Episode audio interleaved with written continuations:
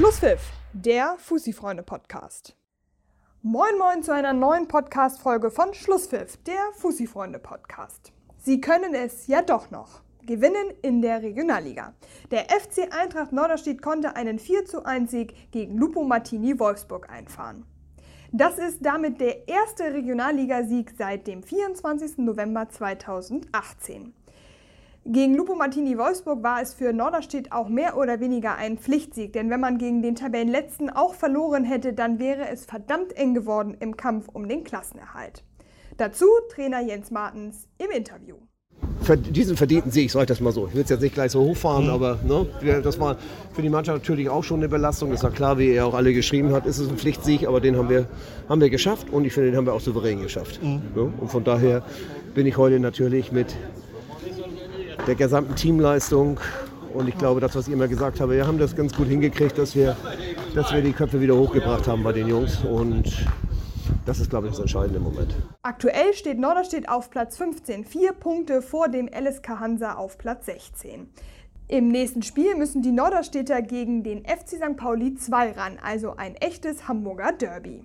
In der Hamburger Oberliga haben alle Top-Teams ihre Hausaufgaben gemacht. Allen voran hat Altona 93 mit 2 zu 0 gegen Buchholz 08 gewonnen und bleibt damit weiter auf Erfolgskurs. Der Doppeltorschütze Marco Schulz sicherte die drei Punkte gegen Buchholz. Damit ist Altona seit nun fast fünf Monaten ungeschlagen und seit elf Spieltagen durchgehend auf Platz 1 in der Hamburger Oberliga. Verfolger FC Teutonia 05 konnte ebenfalls gewinnen. Ein 7 zu 0 Kantersieg gegen HEBC konnten die Kreuzkirchler für sich verbuchen. Maßgeblich dazu beigetragen hat Deran Töxes mit seinen drei Treffern. Trainer Sören Tietze war sehr zufrieden mit seiner Mannschaft. Eine geschlossene, tolle Mannschaftsleistung, äh, wo ich mich sehr darüber freue, wo, glaube ich, jeder Neutrale und Fan auf seine Kosten gekommen ist, äh, dass man sagen kann, auch ein völlig verdienter Sieg in der Höhe, weil wir wirklich sehr viel Spielfreude, Spielwitz, mutig waren, Chancen kreiert haben und immer daran geglaubt haben, dass wir die nächste besser machen. Für HEBC war die 0 zu 7 Klatsche ein herber Rückschlag im Abstiegskampf. Die Eimsbüttler stehen jetzt auf einem direkten Abstiegsplatz punktgleich mit dem Wedeler TSV. Trainer Jörn Großkopf wollte trotzdem nicht auf seine Mannschaft draufhauen. Ich habe ganz ruhig mit der Mannschaft gesprochen. Natürlich ist es nicht lauter geworden. Ich glaube, jeder, der heute hier war, hat gesehen.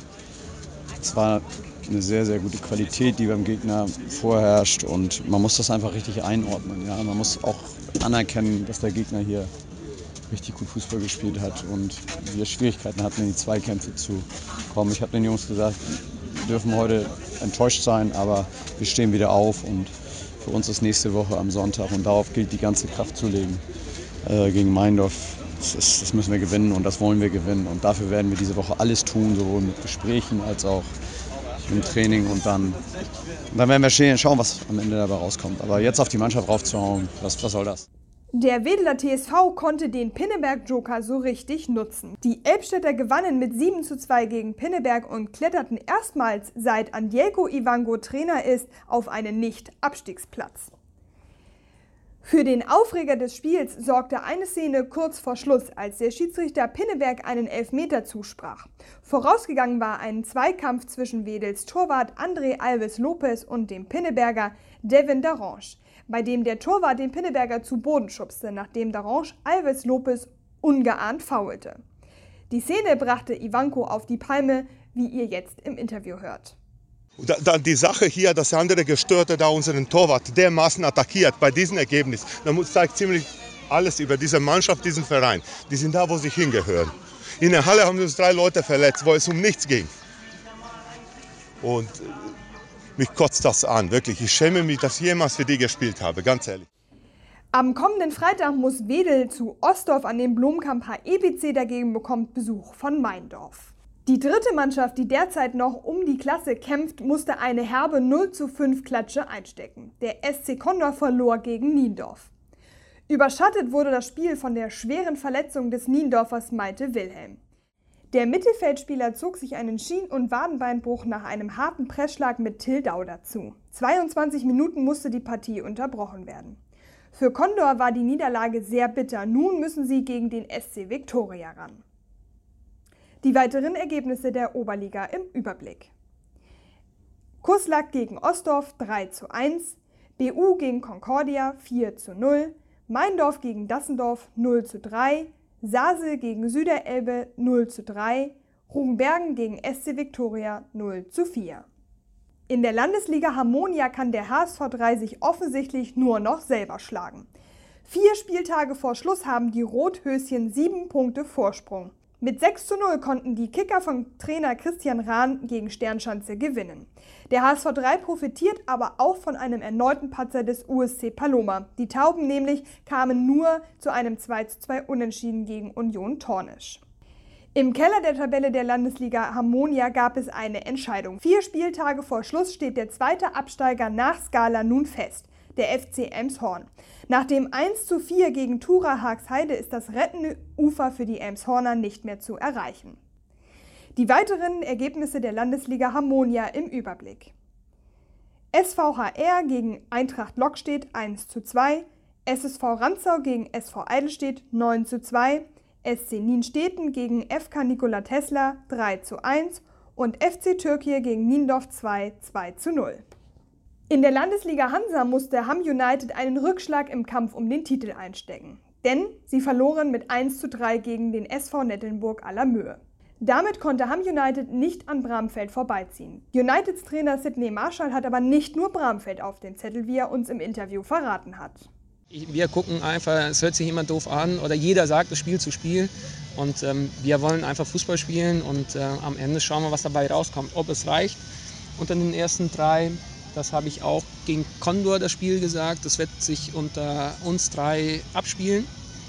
Ähm, Ob es langt, weiß ich nicht. Also Bramfeld ähm, spielt auch nicht gut die, die Spiele, aber die gewinnen sie. Also ich lese ja auch, dass sie nicht gut spielen, aber äh, die haben immer drei Punkte auf dem Konto. Und äh, das zählt am Ende.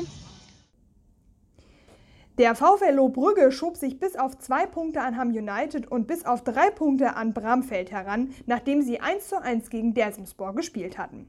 Das Spiel des Bramfelder SV gegen Elasigspor fiel aus. Beim Buxtehuder SV hat die gesamte Mannschaft zum Saisonende gekündigt. Das Team aber zeigte sich davon gänzlich unbeeindruckt und gewann mit 7 zu 1 gegen Inter 2000. Damit haben sich die Buxtehuder den Frust von der Seele geschossen und den Gegner Inter 2000 immer näher an die Bezirksliga heran. Die weiteren Ergebnisse der Landesliga Hansa im Überblick. Club Kosovo gegen Düneberger SV 7 zu 2, TuS Berne gegen FC Voran Uhr 3 zu 3, SV Bergstedt gegen Reichstädter SC 0 zu 2 und Vorwärtswacker Billstedt gegen SV Altengamme 1 zu 2.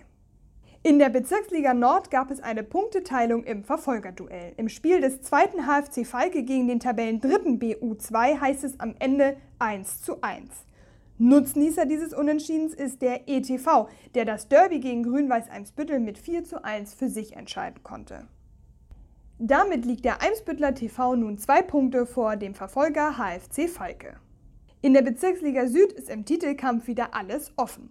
Inter Eidelstedt hat das Gipfeltreffen der beiden besten Teams beim FTSV Altenwerder mit 1 zu 0 für sich entschieden und punktemäßig zum Spitzenreiter wieder aufgeschlossen. Nach drei Niederlagen aus den letzten vier Spielen ist der große Vorsprung von Altenwerder dahin, während Inter im selben Zeitraum alle Spiele gewinnen konnte.